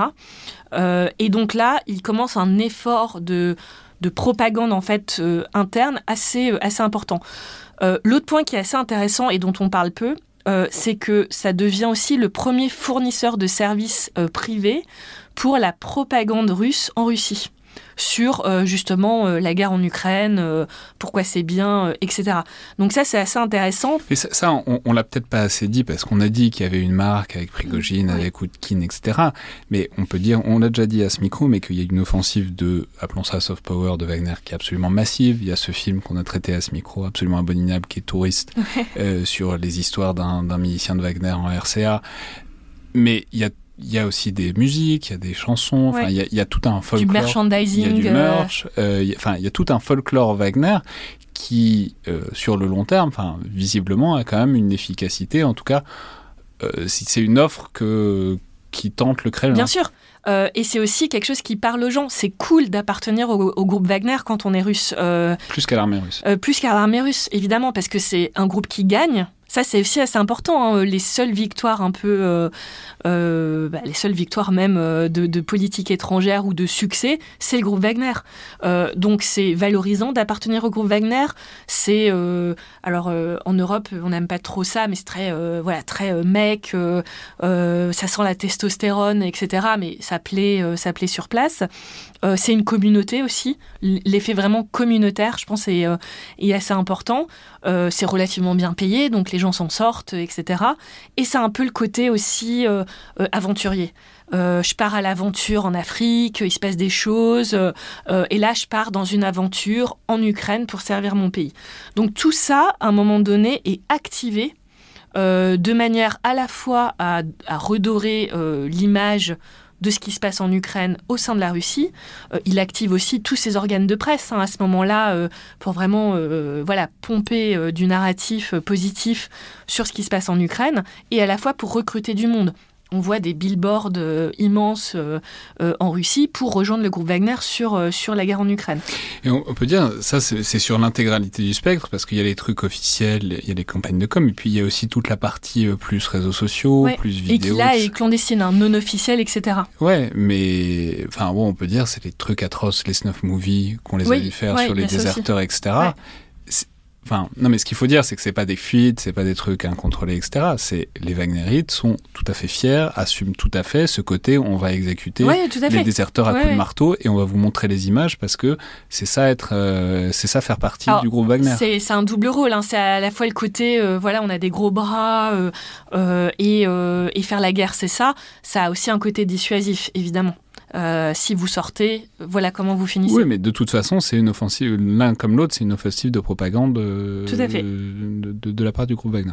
Bon, alors. Donc, après, euh, l'autre point qui est assez important, c'est que Prigogine va évidemment aller recruter en prison. c'est complètement horrifique euh, euh, au possible euh, de faire ça. Mais bon, ça va jouer un rôle ce qui est, assez... Ce qui est surtout horrifique, c'est ce qu'ils vont en faire de ces ce qu'ils vont en faire. Ce qui est assez aussi parlant, et pour filer la métaphore de la, de la, marque Wagner qui se franchise, c'est que quand même assez, assez vite, ils vont bouger ces activités dans une société, enfin dans une organisation qui appartient au ministère de la Défense. Et c'est finalement cette organisation-là qui va perpétuer le recrutement euh, dans les prisons. Donc ce qui est créé et testé au sein euh, de l'organisation Prigogine, ça euh, se dissémine aussi par la suite. C'est pour ça que Prigogine est mort, mais les idées continuent. on va y venir dans une seconde, mais c'est intéressant parce que ça, ça, fait une sorte de rappel à travers le temps à, a déjà la première rencontre de Prigogine et Shoigu à l'époque, quand Shoigu essayait de récupérer un peu le business de Prigogine, bah là c'est un peu la même chose qui se passe. Et on voit, euh, ouais, on voit cette rivalité revenir à plus d'une décennie d'écart. Et alors justement, euh, qu'est-ce qu'on peut en dire, disons, de la manière... Alors, on va pas revenir sur ce que fait ou ne fait pas Wagner sur le front, c'est la bataille de Barmouth, c'est la, la, grande offensive de l'hiver et euh, les pertes absolument effroyables, parce que Wagner envoie ses, ses prisonniers euh, comme de la chair à canon, pour, vraiment par vague humaine. Et bon, il y a la victoire avec des gros guillemets de Barmouth, mais Bon, derrière ça, euh, qu'est-ce qu'on peut dire, disons, de la rivalité qui continue à se jouer entre Prigogine et Shoigu, et puis au-delà de ça, il y a évidemment un truc fonctionnel plus large, c'est-à-dire entre le groupe Wagner et euh, l'armée russe qui s'est bien servi de Wagner à un moment et qui en même temps euh, finit par tiquer un peu sur ce qui se passe. Alors, je pense que c'est là où tous les analystes qui ont regardé ça bah, euh, je pense qu'on n'a pas de bonne réponse aujourd'hui à donner. La seule réponse qu'on peut donner, c'est que au moins jusqu'à un certain moment, cette rivalité euh, publique et même grossière par moment euh, devait sûrement être permise par le Kremlin, par Poutine lui-même, et qu'elle devait sûrement permettre de faire passer des messages quant à la réussite ou les succès ou les non-succès, les, les, limites euh, de l'armée russe. Et je suis convaincue à titre personnel que Prigogine a un peu joué justement euh, ce haut-parleur euh, public de euh, bah, le fait que l'armée russe, euh, c'est catastrophique ce qu'ils font, etc. Il disait tout haut ce que Poutine Exactement, disait ce euh, que Poutine en bas. euh, disait tout bas et ne pouvait sûrement pas euh, diffuser euh, tel quel. Donc je pense que Parce qu'il y a un rôle, enfin, on- on- bon, il y a un écosystème, les euh, blogueurs militaires russes, etc. Enfin, on peut pas dire qu'il n'y a pas d'opposition, enfin, en tout cas qu'il n'y a pas de débat sur ces questions-là Russie. il y a une discussion qui est Il y a une discussion qui a lieu notamment en ligne. ouais, Et donc, de ce point de vue-là, pour contrôler cette discussion, c'était intéressant d'avoir probablement la version Prigogine. euh, Tout à fait. Et, et je pense que voilà, ça a eu vraiment un vrai rôle en fait, et qu'elle a été permise Euh, pendant un certain temps. Prigogine, il était même considéré par plusieurs membres de l'appareil d'État comme euh, le plus loyal à, à Vladimir Poutine. Donc, euh, il a joué ce rôle-là. Et après, je pense qu'il y a une deuxième dimension, mais qui est honnêtement euh, très complexe. euh, qui est euh, cette guerre de clans, qui a continué à se jouer en filigrane et, finalement qui aujourd'hui montre que c'est bah, le c'est c'est le clan Shoigu quelque part qui a marqué le point ultime. Hmm. Mais est-ce qu'on. Parce que il y a le côté rhétorique, il y a le côté personnel, et puis il y avait un côté très concret sur le terrain. En tout cas, c'est ce que disait Prigogine sur les munitions, sur Ouais. les équipements, sur euh, les appuis-feux, Ouais. etc., qui étaient plus délivrés Ouais. euh, au groupe Wagner. Est-ce que ça, ça fait partie des choses que vous avez réussi à, à Alors c'est observer un peu ouais, on a on a essayé de regarder. Après, c'est vrai que c'était très difficile de de déterminer qu'est-ce qui était euh, réellement vrai, qu'est-ce qui était faux. Euh, en tout état de cause, euh, là, les opérations du groupe Wagner sur la partie Ukraine dépendaient majoritairement de la logistique et du soutien du Kremlin. Donc, si à un moment donné c'était enlevé, bah, c'est sûr que ça pouvait plus fonctionner. Euh, à savoir après, euh, C'est eu- intéressant parce qu'il y avait plein. Le... Wagner avait quand même plein de trucs haut du spectre. Enfin, on peut mentionner, ils avaient des pilotes, Ouais, tout à fait. ils avaient des, des aéronefs, etc. Ouais. Donc, Oui, mais ils utilisaient euh, ceux de l'armée russe. oui, ils, ils- ils- enfin, tout le côté euh, back-office, enfin, le côté euh, logistique et tout, c'était l'armée russe. Même dans tout cette. Parce que Wagner s'est beaucoup étendu au-delà de ce qu'on aurait Ouais. pu attendre d'eux, mais quand même, l'infrastructure, elle restait celle de l'armée Ouais, russe. tout à fait. Et d'un autre côté, Wagner jouait aussi donc le rôle de voilà envoyer euh, des gars euh, se faire euh, se faire dégommer, mais aussi jouer un rôle très technique. À un moment donné, ils ont même organisé un espèce de hackathon pour essayer de résoudre le problème des interceptions des drones et de trouver une solution technique pour pas que ça se fasse. Et ça, ça n'a pas ça n'a pas été fait au sein du ministère de la Russie. Ça a vraiment été fait au sein euh, de l'écosystème euh, Wagner. Et c'est aussi très intéressant que l'innovation, entre guillemets, C'était elle leur vienne, agence innovation de euh, défense à eux. Voilà, c'est ça, c'est ça, c'était le centre Wagner, ça s'est fait au centre Wagner. Et, et- mais je trouve que c'est très intéressant de voir justement euh, quels sont les points, euh, où est-ce qu'à un moment donné ça se connecte. À chaque fois, Wagner utilisait en quelque sorte comme. euh, comme euh, C'est un, c'est comme. euh, un laboratoire en fait, euh, euh, le groupe Wagner. C'est un laboratoire où on teste des idées, on teste des choses, on cherche des solutions. Euh, ils ont aussi à un moment donné été ceux qui ont importé des armes. Donc ils, auraient, euh, enfin ils ont, je vais pas dire ils auraient parce qu'on travaille dessus, euh, importé des armes de, de Corée du Nord. Et ça s'est fait via les circuits, euh, euh, les circuits Wagner. Donc euh, c'est euh, voilà, la guerre en Ukraine, ça a été vraiment un peu ce, ce mixte où euh, bah, ils dépendent de la logistique russe. À la fois, eux, ils servent euh, de vecteurs de recrutement, euh, ils servent de vecteurs d'innovation technologique, pendant que les Russes, eux, se concentrent sur le côté un peu conventionnel, traditionnel. Voilà, donc ça, c'était assez remarquable. Et aujourd'hui, bah, ils ont un peu perdu ça. Bah justement, comment est-ce qu'ils l'ont perdu? Alors, est-ce que on, a beaucoup fait la psychanalyse de Prigogine, qu'est-ce qui s'est passé, qu'est-ce qui s'est pas passé, mais bon, quand même, est-ce que c'est, disons ça comme ça, est-ce que c'est le, le bout de la logique de cette rivalité qui un jour finit par éclater? Je, je le tourne différemment. Qu'est-ce qu'il a cru Prigogine probablement? Est-ce qu'il a cru que ça passerait? Est-ce qu'il a cru euh, Difficile, euh, difficile à dire. C'est comme c'est quelqu'un euh, qui est Vous décrit, finissez par bien le connaître. C'est quelqu'un qui est décrit comme étant très émotionnel. À ce moment-là, nous, on a essayé de parler avec des gens du groupe Wagner. Alors, évidemment, euh, quand ils nous disent quelque chose, euh, Vous avez des copains au sein du euh, groupe on a des contacts au sein du groupe Wagner, donc avec qui on essaye de correspondre, euh, des gens euh, d'un certain niveau, euh, qui euh, vraiment, le message qui a été passé, c'est euh, il est très émotionnel. Alors, euh, génial, merci. euh, euh, avec ça, on a tout dit. néanmoins, il semble qu'il y ait une dimension en fait très psychologie humaine qui a un peu a pris le pas sur la logique. ça, ça serait le premier point. Sur l'après-mutinerie, euh, on a constaté que sur le moment, il n'y a pas eu de conséquences majeures, puisqu'il a même gagné des marchés publics en Russie, euh, il a eu encore plus de cantines. Euh, on a annoncé la dissolution, la vente de, de ces activités médiatiques, mais en fait, rien n'a bougé sur le registre du commerce, donc elles ont probablement à ce moment-là été gelées. Et on pense sincèrement que, comme il avait la main sur l'Afrique et qu'il comprenait que c'était un levier important pour, pour Poutine, il a dû se croire sauvé à un moment donné. Euh, et je pense que c'est cet excès de confiance qui a fait que, euh, bah, non, Poutine n'avait pas pardonné. Mais euh, tout ça, ça reste des on pense, notre opinion. on n'a pas aujourd'hui de, choses tangibles. Bien sûr, mais alors revenons à ce qui est tangible. Donc, ils sont morts. Donc, donc donc aujourd'hui, qu'est-ce qu'on voit? Et c'est là où c'est assez important. Et c'est là où euh, je pense que je peux dire que la marque Wagner va, euh, va prospérer.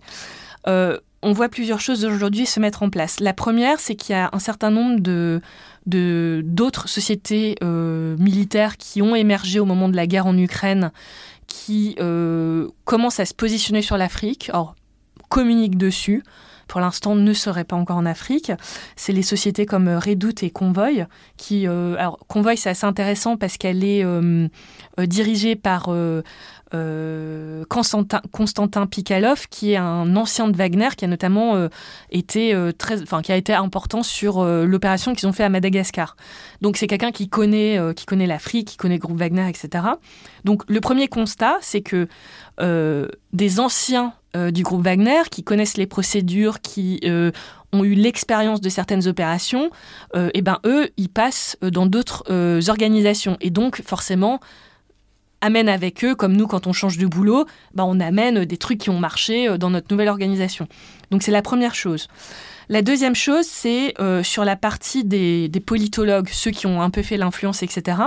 Tous ces gens-là, c'était des contractuels. Ils n'avaient pas de rôle, euh, en grande partie, ils n'avaient pas de rôle permanent sur place. Et ces gens-là, aujourd'hui, essaiment un peu partout.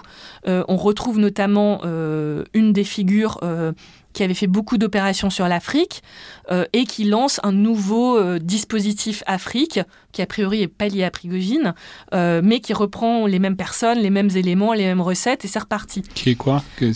Donc c'est Yulia Afanasayeva qui était en charge de Afrique, l'opération Afrique, qui avait fait des interférences électorales et, et pas mal d'opérations d'influence. Et elle a lancé Globus, qui fait la même chose. Mais donc là, on a des alternatives, c'est-à-dire si jamais Wagner, bon, il se positionne sur le même truc, mais simplement en attendant, donc là ils sont morts il y a quoi, une semaine C'est ça.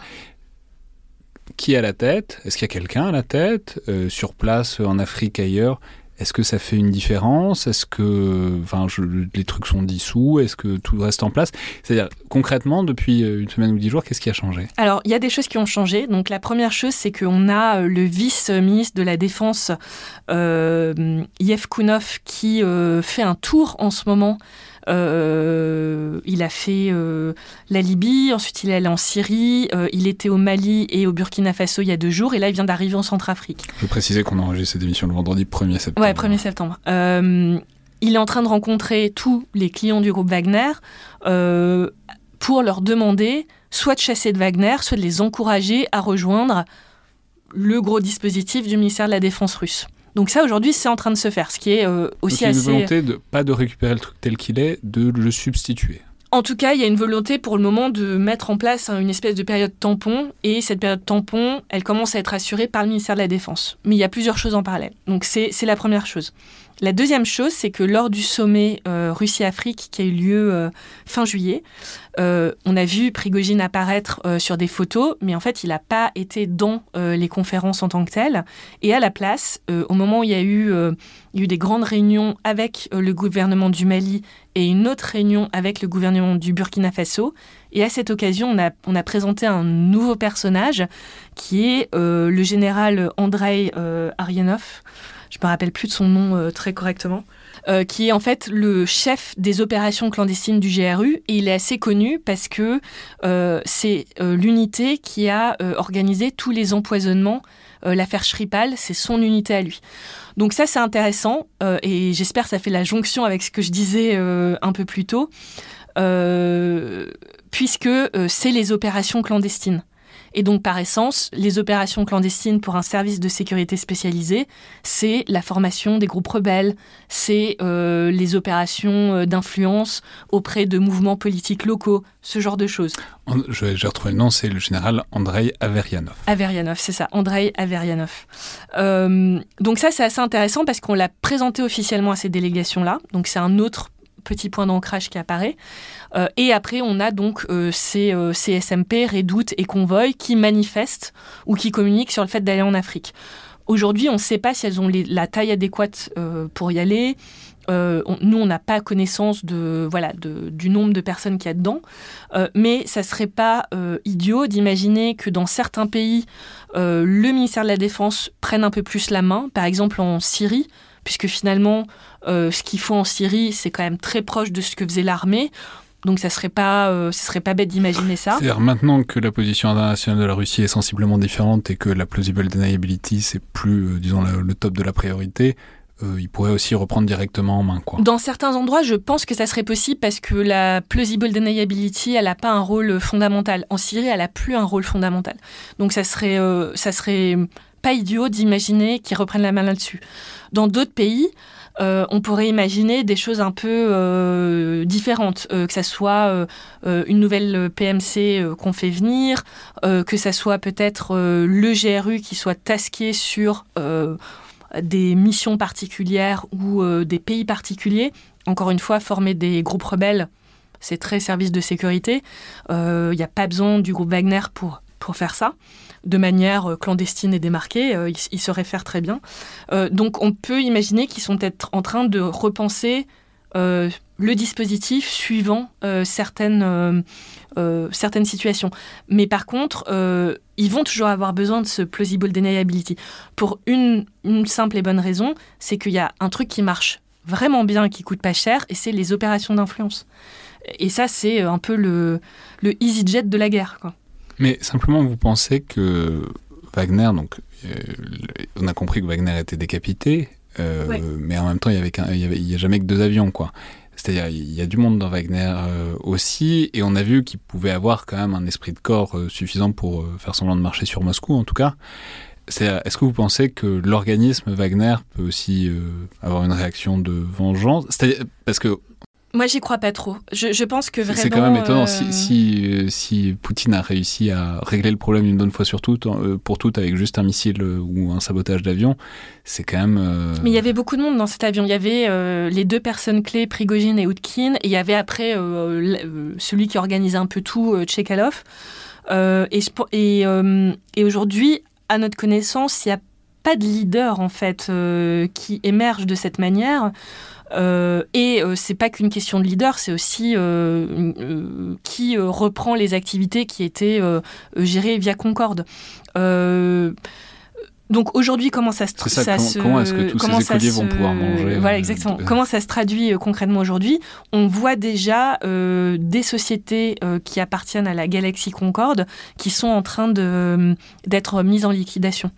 Donc c'est un truc qu'on surveille. Hein. Je pense que ça va évoluer évidemment au fil des semaines. Euh, mais euh, mais euh, le régime de Poutine a déjà tué, au sens figuré du terme, des et, pas que figuré, des oligarques. Et, et ce qui se passe, c'est pas non plus, c'est pas non plus exceptionnel en fait. C'est intéressant que Prigogine ait cru pouvoir être si essentiel que ça au point de, tout, ah, au ah. point de tous voyager dans le même avion.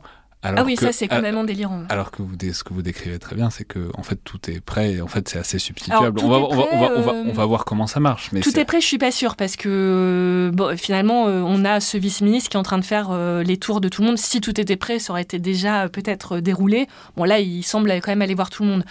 Euh, à, ce moment, à, mon avis, en ce moment, il y a une espèce de fenêtre d'opportunité, puisque euh, la crédibilité du partenaire russe auprès de pays comme le Mali, euh, la Centrafrique, etc. Voir le Niger. Voir le, le, Niger, enfin, le Gabon. le- l'appétit, en tout cas du Niger, d'aller vers eux, euh, voir le Burkina Faso, parce qu'il est aussi passé, euh, ce vice- ce vice-ministre, euh, au Burkina Faso.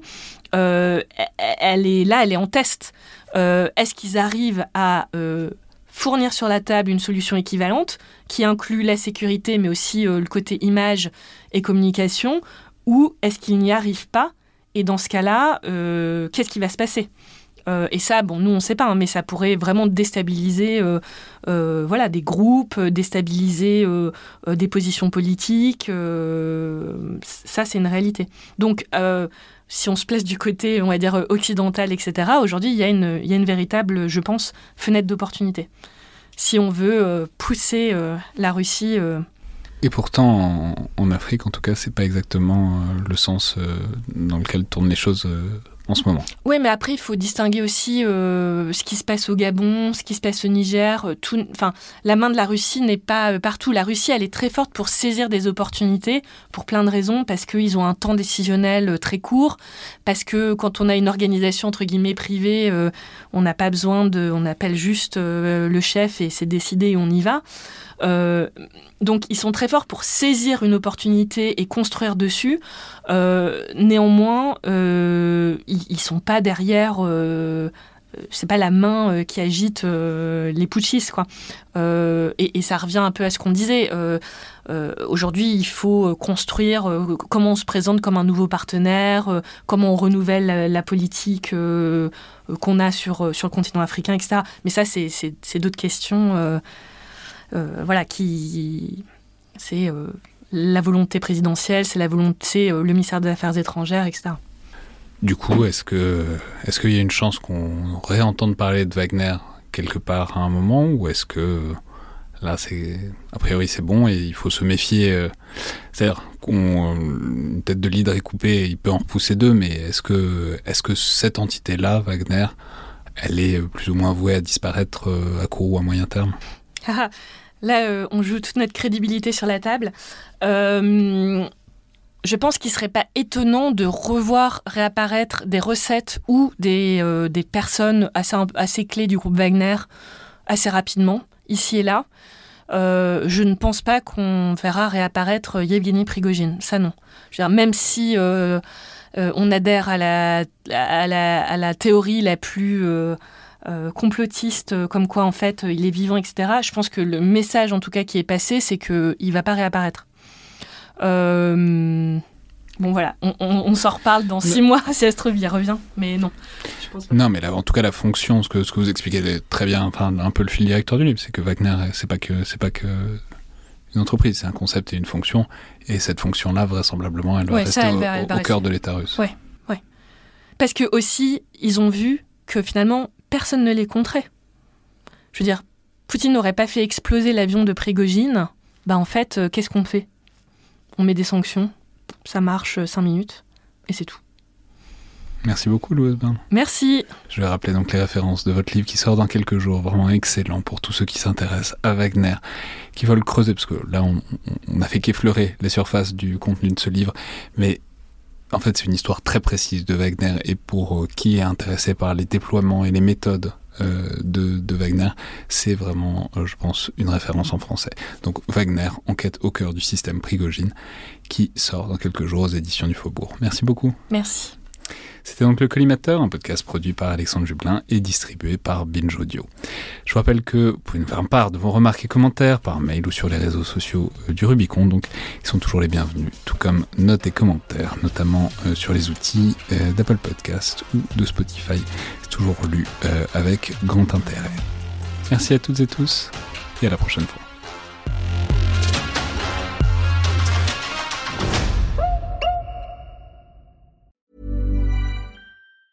Planning for your next trip? Elevate your travel style with Quince. Quince has all the jet setting essentials you'll want for your next getaway, like European linen, premium luggage options, buttery soft Italian leather bags, and so much more. And is all priced at 50 to 80% less than similar brands. Plus, Quince only works with factories that use safe and ethical manufacturing practices. Pack your bags with high-quality essentials you'll be wearing for vacations to come with Quince. Go to quince.com slash pack for free shipping and 365-day returns.